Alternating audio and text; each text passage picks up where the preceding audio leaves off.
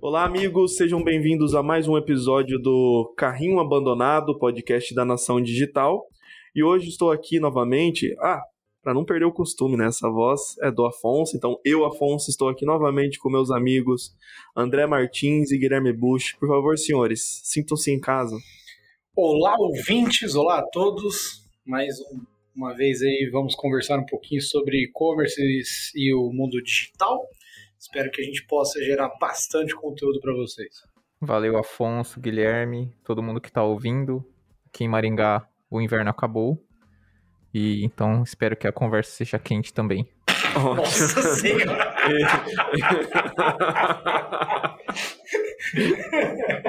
Eu tento inovar, mas é sempre, é sempre difícil, mano. Nossa. Excelente, velho. excelente, excelente.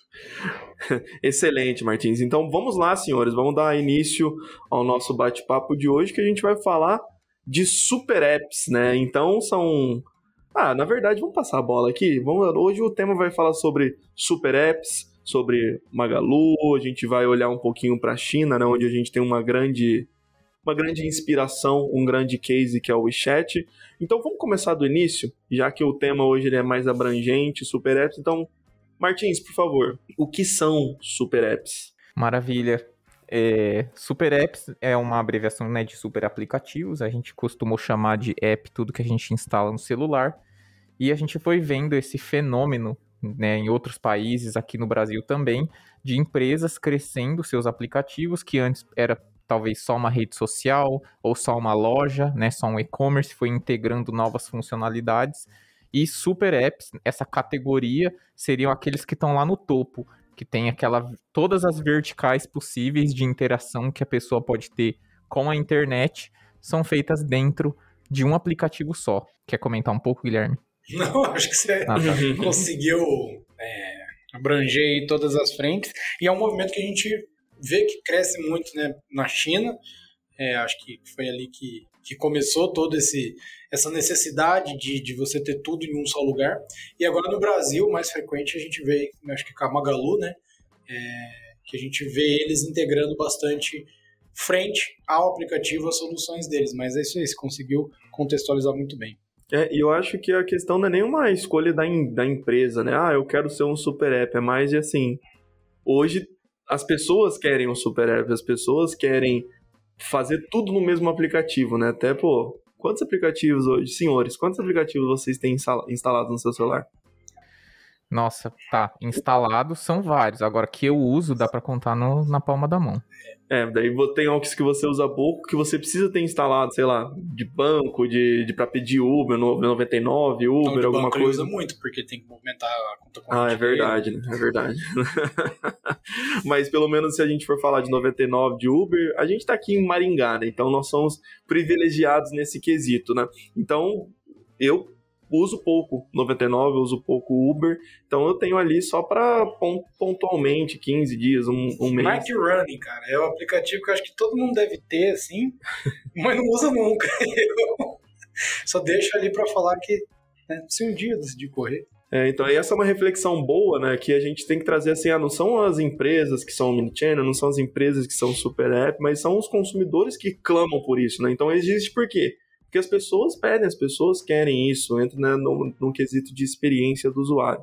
Faz sentido isso? Com certeza, cara. Eu acho que esse movimento pegou mais forte ainda quando a gente fala de software, porque software por si só já é um campo em que você sempre vai melhorar, né? Você sempre vai atualizar. Isso desde o iOS, que a gente até comentou, né, nos nossos vários episódios sobre as mudanças do iOS, até o Excel que você usa no dia a dia é um, é um campo que sempre está mudando, sempre estão surgindo coisas novas. Quando a gente traz isso para a lógica de consumo, tanto de conteúdo quanto de produto, foi tipo um casamento perfeito.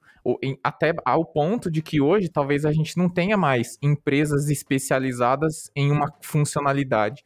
As pessoas já esperam que qualquer aplicativo que elas baixem vai ter aquelas premissas que é de ser responsivo, funcionar em qualquer lugar, né, sincronizar todos os dados. Eu pego a minha, o meu e-mail do Google, logo em tudo, não preciso criar senha. Então chegou num ponto que as coisas estão se misturando E o mercado já espera, né? É aquilo que você fala bastante sobre uma premissa. E se a gente for ver, é um comportamento que já não é recente do consumidor, ele já vem de muitos anos, né? Então, vamos parar para pensar como vocês aí, que da geração de, de 90, 80 e poucos e antes, né? É, a gente ia assistir um filme, você tinha que ter um aparelho de VHS, né? Depois foi pro DVD, simplificou, diminuiu ali o tamanho e tal. Agora nem precisa mais disso, tá tudo no, no streaming, você tem todos os aplicativos dentro da própria TV. É, e você quer poder assistir na TV, no computador, no celular, Exato, no tablet. E você pode, né? E você pode, não, não, não, é, não, não só quer, como você pode. E é mais barato, inclusive, do que era antes. Você. Acaba sendo mais barato. Me pensa só, é... eu lembro na casa da minha tia, cara, que tinha assim um sei lá, um porta-CD lá gigantesco. E ela tinha vários CDs. E eu lembro, na época, um CD não era barato. Era coisa de, sei lá, vou, vou chutar, posso estar bem errado, mas eram uns 20, 25 reais na época um CD.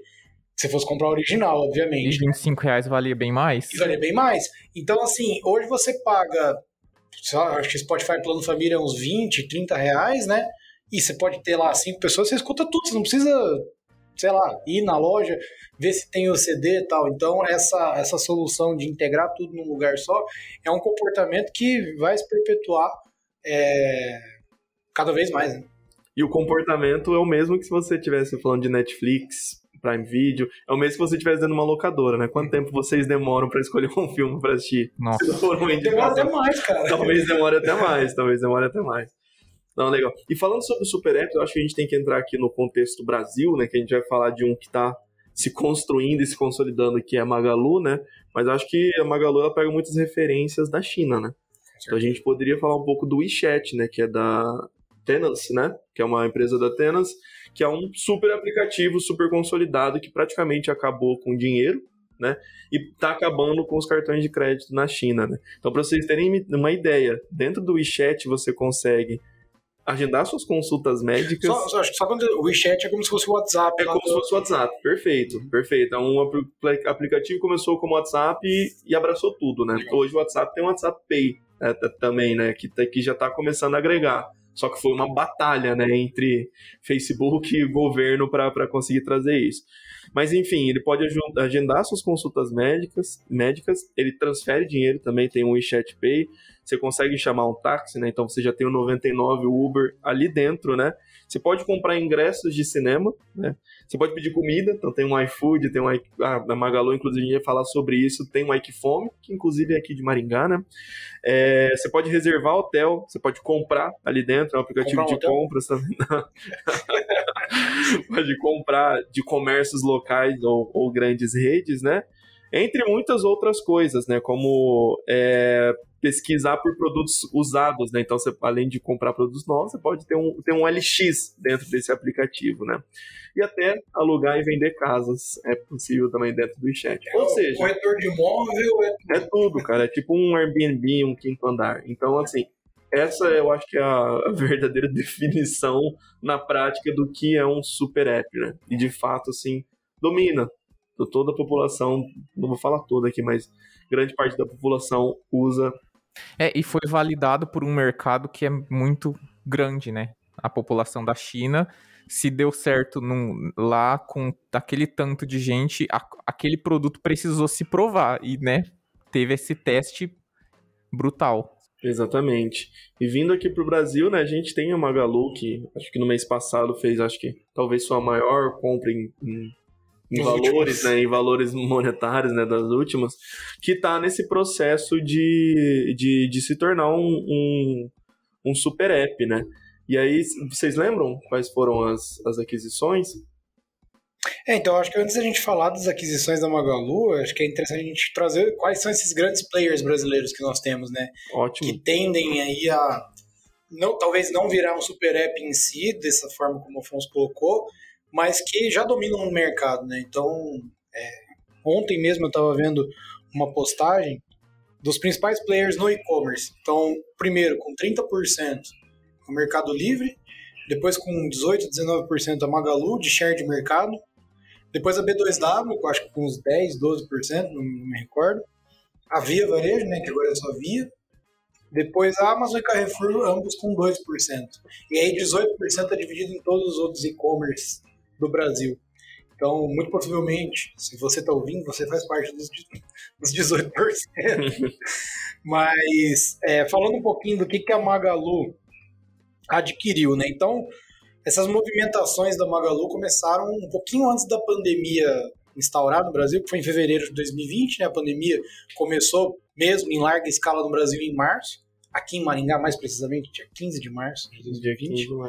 É, então, em fevereiro, ela comprou a Estante Virtual, que era uma plataforma de livros, né? É um sebo, é, né? É um sebo, praticamente, né?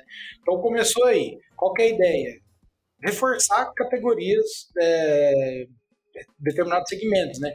Talvez ela não tinha uma força e decidiu é, fazer essa aquisição. Então, começou com a estante virtual. E principalmente reforçar a recorrência também, né? Reforçar então, a esse é um dos grandes tópicos, né? Até marketplace eles funcionam com base na recorrência, né? Então, por isso que a Magalu também está fazendo esse movimento, porque precisa que as pessoas estejam no app, estejam envolvidas sempre, né? E Voltem sempre. E o principal, acho que é, se a gente for falar de super app, a Magalu ela vai se destacar muito porque você encontra tudo lá. Então, se você precisar comprar uma peça para o seu carro, você tende a encontrar lá. Você precisar de omo para lavar a roupa, você encontra lá. Se você precisar de livros, você vai encontrar lá. Né? Então, essa, essa é a principal ideia. E tudo isso tá, é, é, vem muito para aumentar cada vez mais o, o ticket médio. Né?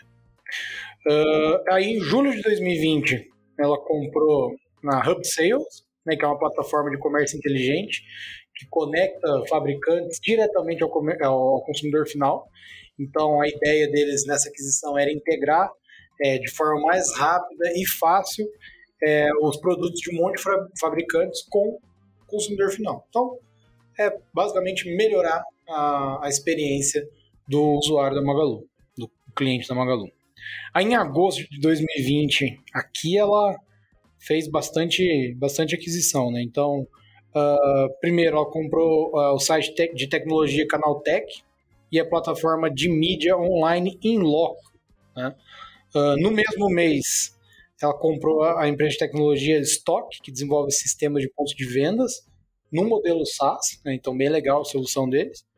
E, e ainda em agosto eles, eles compraram uma desenvolvedora de aplicativos, né? que é, era chamada de Beta.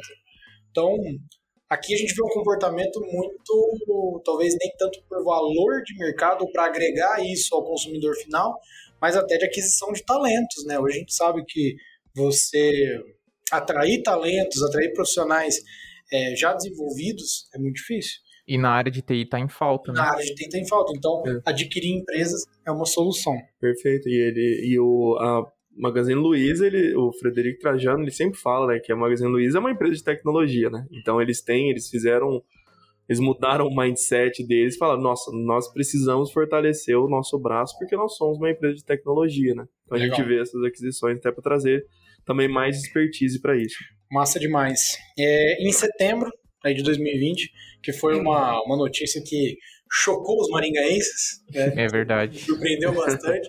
foi a aquisição do, do, do da, da startup iPhone, que é concorrente do iFood. Né? Eu já fui em várias palestras é, do ex-CEO, não sei se ele ainda está como CEO, o Igor, e ele falava que o iFood já tinha tentado comprar eles algumas vezes e ele acreditou, reforçou que não, e aí fez uma, uma transação milionária com a, com a Magalu e, e justamente isso, a Magalu está querendo reforçar a parte de delivery, de entrega em regiões específicas, né? E o Arcfome é muito forte aqui na, na acho que no norte Em, em pequenas né? cidades, né? É. O Arcfome é um aplicativo pro interior, né? Eles isso. gostam, assim, de, de se posicionar dessa forma.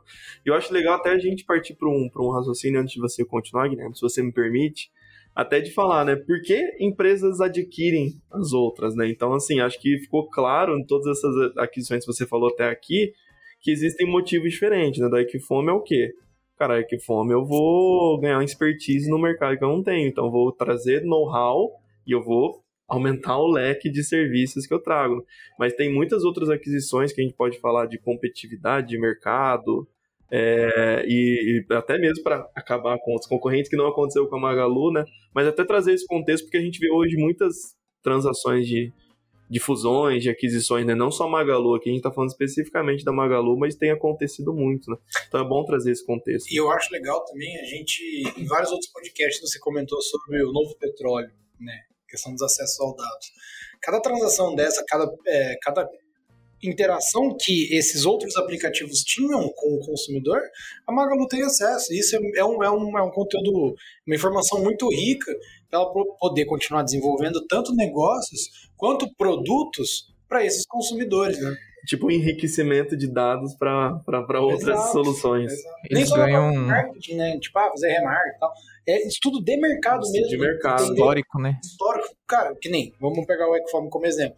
Você tem é, comportamento de compra de comida, que é um item básico, assim, né, na, na, na cadeia né, do ser humano, você tem esse é, comportamento de, de, de pessoas do interior. Talvez eles não tinham tanto acesso, né? Então, isso você consegue enriquecer dado para a própria Magalu, de como vai distribuir e tudo mais. Com certeza, cara. Eu acho que essa, isso que você falou, Afonso, de empresas adquirindo empresas, é um pouco do que o Guilherme já, já trouxe. Não é sempre sobre os clientes, né? Eu não quero só ter os seus clientes faturando para mim, ou pegar o faturamento que você tem. É sobre o que os seus funcionários podem me dar, o que o seu modelo de negócio pode ensinar no meu modelo de negócio. Tipo assim, acho que todo mundo aqui concorda que a Magalu teria é, know-how para desenvolver um competidor a todas essas empresas que ela está comprando. Mas é outro tipo de visão, né? É uma visão de aceleração e de falar, ó, a gente tem esse plano de daqui tanto tempo estar aqui e o atalho, né, o caminho é fazer essas aquisições. É a questão do Excelente. tempo, cara. É a questão do tempo. Eles, eles é, entendem que o dinamismo, principalmente dentro do e-commerce, ele é rápido. A gente não sabe até onde vai esse crescimento que o e-commerce está tendo uma hora provavelmente ele vai estagnar, né? É, a tendência é que eu acho que até 2025 continuar nessa crescente, mas depois ninguém sabe o que, vai acontecer. Então, essas aquisições, como por exemplo o Ecfome, é uma questão de tempo. Eles poderiam ter construído o um aplicativo deles de delivery e entrado no mercado do interior. Iam fazer barulho. Ia fazer barulho, só que tempo uh, ah, para entender o mercado, para entender consumidor, para fazer parceria. Ajuste de rota. Né? Ajuste né? de rota, tudo isso é, é, vai, vai demandar muito tempo e investimento deles. Às vezes, comprar é uma, é uma forma mais simples de resolver. É o mesmo motivo do porquê você vai contratar uma agência de marketing para o seu e-commerce. Você poderia treinar uma equipe, contratar pessoas, treinar uma equipe para desenvolver isso internamente, com toda certeza. Só que você vai levar muito tempo até você chegar num, num estágio ideal, né? E vai ter um custo, um investimento muito grande por trás. Então, às vezes, é mais fácil você contratar uma agência que já tem toda a expertise, bagagem, processos e profissionais capacitados para trabalhar para você. Outro, outra situação interessante, é, antes de você continuar, Guilherme, acho que eu interrompi bastante já, né? Eu e o Afonso trouxemos ali outros pontos, mas porque é uma discussão que abre mesmo. É, por exemplo, quando a gente olha empresas de tecnologia especificamente, vamos falar de Apple, Google, Facebook, como que são as aquisições delas, né? Se você olhar na época quando o Facebook comprou o WhatsApp, é, não sei se o WhatsApp tinha essa projeção. Muita gente já usava, fato, mas eu não sei se ele tinha essa projeção, se todo mundo tinha ideia do que iria se tornar hoje, né? Que em muitos lugares entra até na frente do e-mail. É que você não, é, você não tinha o WeChat como exemplo, igual a gente estava falando do Super App, o WeChat não existia. Ele se tornou ao longo do tempo, né? É, e é, a, a, dimensão que a gente tinha sobre o WhatsApp é que ele seria um substituto do SMS ou do Messenger no Facebook. É, e olha só Telegram que... Telegram também. Que, que assunto legal quando a gente fala de visão, né? Hoje, se você olhar os aplicativos de mensagem no ecossistema do Facebook, o Instagram, né, o Messenger, que também é meio que o do Facebook, e o WhatsApp, eles meio que são muito parecidos. As funcionalidades, os deslizes né, de dedo. Então, com certeza, o Facebook aproveitou muito da tecnologia do WhatsApp quando adquiriu a empresa. Sem dúvida, sem dúvida. Legal. Pode continuar, Guilherme. Então tá, então em setembro essa última aquisição do Equifome e aí logo em outubro, foi quase um ano inteiro de transações em, em, em cada mês aqui, se a gente contar.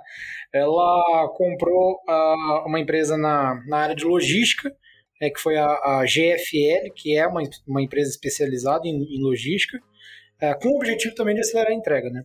E no mesmo mês, a Magalu daí ela deu uma mudou de rota né, e comprou a ComSchool, que é uma escola de e-commerce, de, de acho que uma das mais famosas que tem, mais antigas pelo menos que tem é, no ecossistema. Então, não era só questão de agregar ao produto, à entrega ou a novos, novos segmentos ali de atuação para venda, mas também para geração de conteúdo, talvez treinar profissionais. Fomentar a inovação do fomentar mercado. Fomentar a inovação do mercado, exatamente. Tá?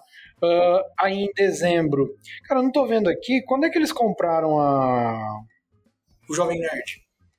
Ai, faz, não faz muito tempo. Porque aqui nessa, nessa pesquisa que eu peguei aqui não tá o Jovem Nerd. Foi em abril. Em abril? De, agora? Desse, mês, desse ano? Tá. Uh, aí em dezembro, eles compraram uma. Entraram no mercado de fintech, né? Então compraram a Hub Fintech, plataforma de serviço para contas bancárias e, é, digitais e também cartão pré-pago. Então, trazendo solução de pagamento para dentro do super app deles. Uh, em março desse ano, eles compraram a VIP Commerce, que é uma plataforma de e-commerce white label, então também fomentando é, o mercado a, a, a criar né, novas, novas lojas e tudo mais, porque a Magalu é um marketplace, a gente não pode perder isso em mente. Então, é interessante para ela que existam mais e-commerce para poder integrar com a solução deles e eles têm mais produtos na cartela deles. Aí nesse mesmo mês eles compraram a Still the Look, que é uma plataforma de conteúdo especializado em moda, beleza, é, cultura e comportamento também. É, e aí a ideia é, de novo, gerando conteúdo, tentando pegar é, uma parcela do mercado né, de moda, de beleza, gerar conteúdo para depois possivelmente é, converter esse, esse, pessoal, né? Abrindo o leque ao mesmo tempo nichando, né? Exatamente. Aí, no finalzinho de março, é, comprou mais duas, dois apps, né? Comprou um app de delivery, que é possivelmente a mesma coisa que o Eggfam, só que em outra região, chamado Tô no Lucro, e a plataforma Grande Chef. Então, reforçando a, a, o delivery, né? Aí, em abril, eles compraram a Smart Hint, que para quem mexe com e-commerce conhece bastante, é aquela plataforma é, de inteligência artificial em vitrine, em recomendação para cliente, uma funcionalidade bem bacana. É, compraram ela e aí, pelo que o Martins pesquisou aqui, ah, tá aqui, ó, também compraram o Jovem Nerd, né, que é mais conhecido pelos próprios podcasts que eles acabam gravando, mas também geram conteúdo, conteúdos em outras redes sociais. É, e esse aqui também foi um choque bem grande no mercado, eu, eu me lembro. Foi, porque é uma empresa 100% conteúdo, né? E focada em duas pessoas, né, cara? Aí, estamos acabando, tá? Em junho de 2021, comprou a Bit55, que é uma fintech também de cartões de crédito de débito. Então, meses antes, eles já tinham adquirido uma outra fintech e agora, em junho de 2021, compraram uma nova, né? Uh, e aí, continuando no mercado de delivery, comprou o aplicativo de entrega Plus Delivery. Então, hoje a Magalu é um baita concorrente do iFood, né? É, e aí, a, uma das últimas aí foi a Kabum, né? Agora em julho de 2021. É, foi, é, a Kabum, acho Essa que é estourou, hein? a maior plataforma de e-commerce de eletrônicos, né, que a gente tem no tecnologia e games do Brasil.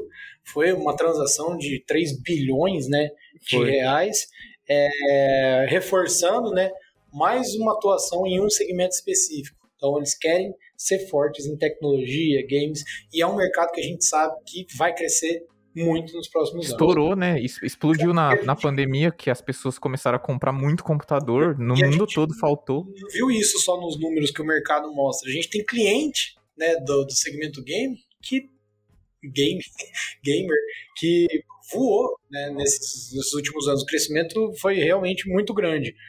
E aí, para finalizar, Uh, ainda no mês passado, ali em julho, uh, ela comprou a SOD, acho que é assim que se pronuncia, que é uma plataforma de entregas por meio de motocicletas. Então, provavelmente para reforçar em grandes capitais onde você precisa de uma velocidade, né? E também reforçando a operação tanto da loja, acho que como dos deliveries também, que eles estão apostando bastante. Com certeza, mas hoje ainda mais que a gente vê até brigas desses, desses grandes players aí, né? Vamos falar Mercado Livre, vamos falar de Amazon, vamos falar de Magalu Existe uma briga até com o Conar sobre, tá bom, todo mundo tá falando que é a entrega mais rápida do Brasil, mas qual que é de verdade? São é. três empresas que tem a entrega mais rápida. Quem tá mentindo, né?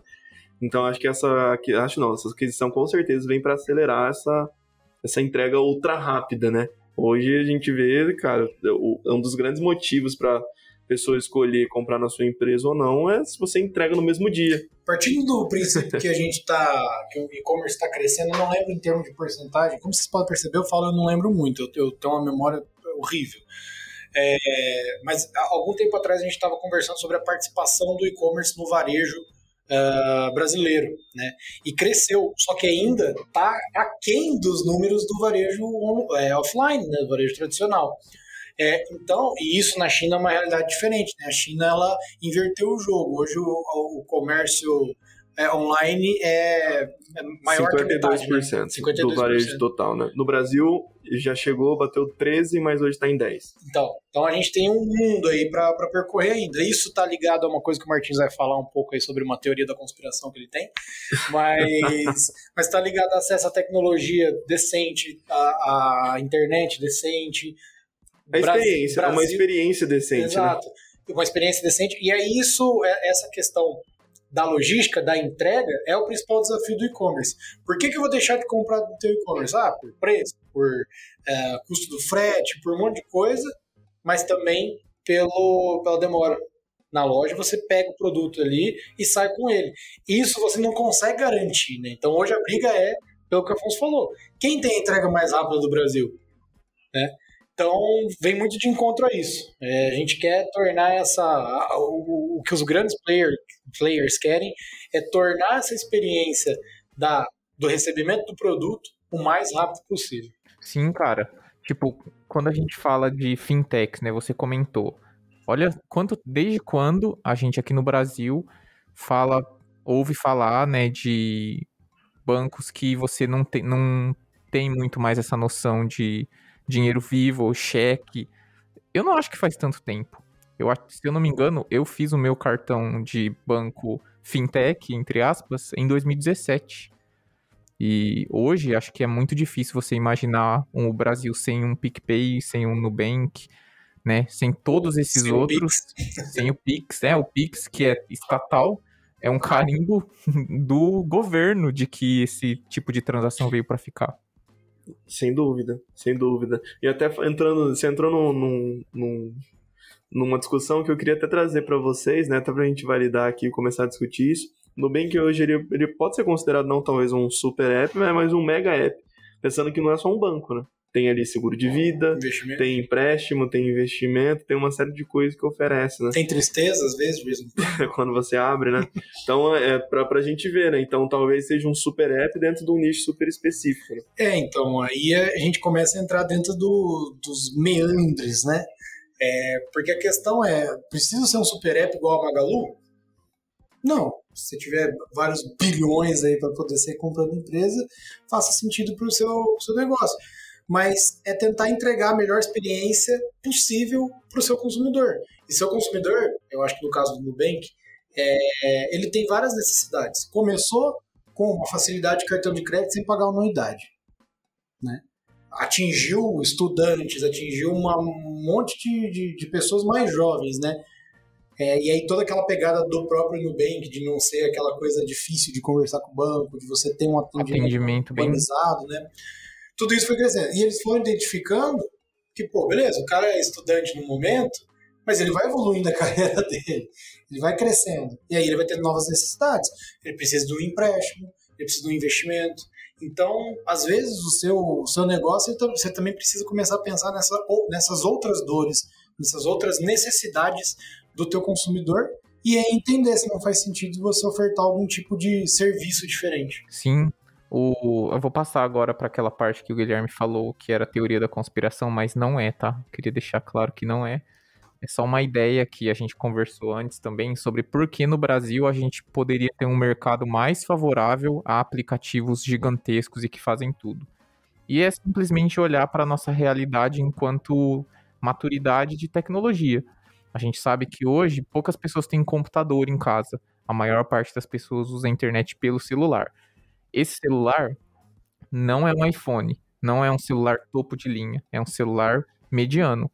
E a qualidade da internet não é o 5G que todo mundo fala, que nem chegou direito aqui. É uma internet 3G, 4G, que é cara e não é 100%, não cobre 100% da região, né? Toda vez que eu vou pro sítio do que meu tio mora num sítio, a internet lá, o WhatsApp demora 5 minutos para mandar um áudio. Demora mais tempo para enviar o áudio do que se eu tivesse digitado todas as palavras e mandado por texto. Então, essa, essa situação, esse cenário tecnológico, faz sentido a gente falar, putz, Será que eu vou ter um aplicativo para, tipo, um Snapchat para mandar stories, um aplicativo para postar foto, um aplicativo do banco, um aplicativo de mensagens, um de vídeo, um de compra, ou eu vou ter um só, né? Que já é pensado, ó, as rotas aqui, o consumo de dados é todo otimizado. Então faz muito sentido, é bem favorável quando a gente pensa nesse, nessa situação de tecnologia que a gente está hoje, né? Faz total sentido, cara. Total sentido. É, que é, é a questão.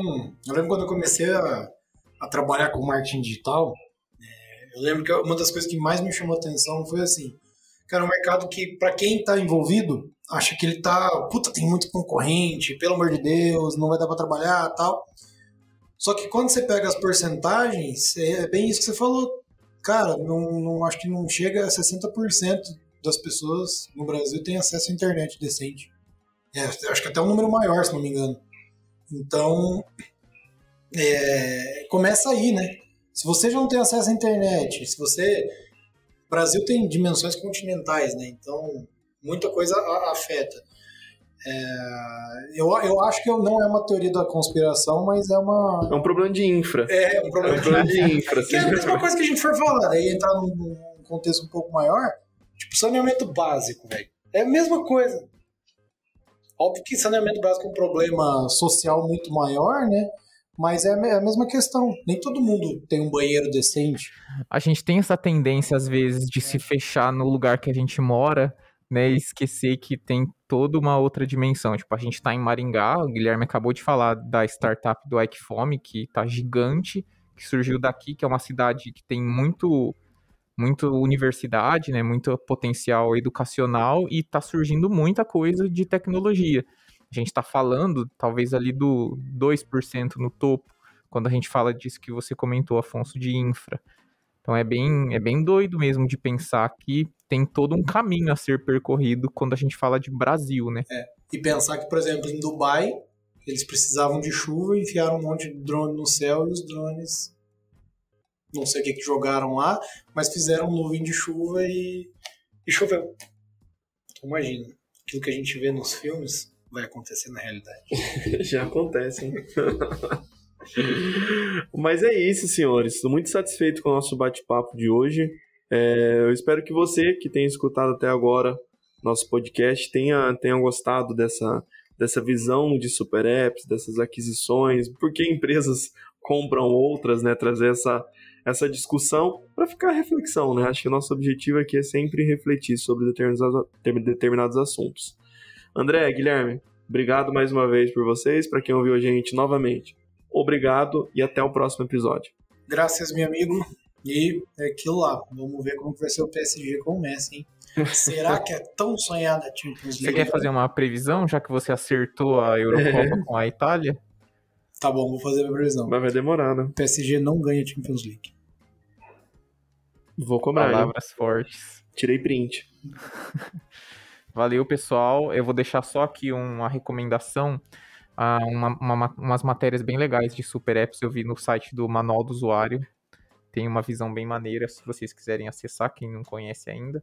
Acho que a, a mentalidade de um super app acho que é muito interessante para o e-commerce, que é você pensar que é, um, é evolução constante. Esse é o ponto principal. Beleza? Bom, até o próximo episódio. Valeu, Afonso. Valeu, Guilherme. Valeu, pessoal.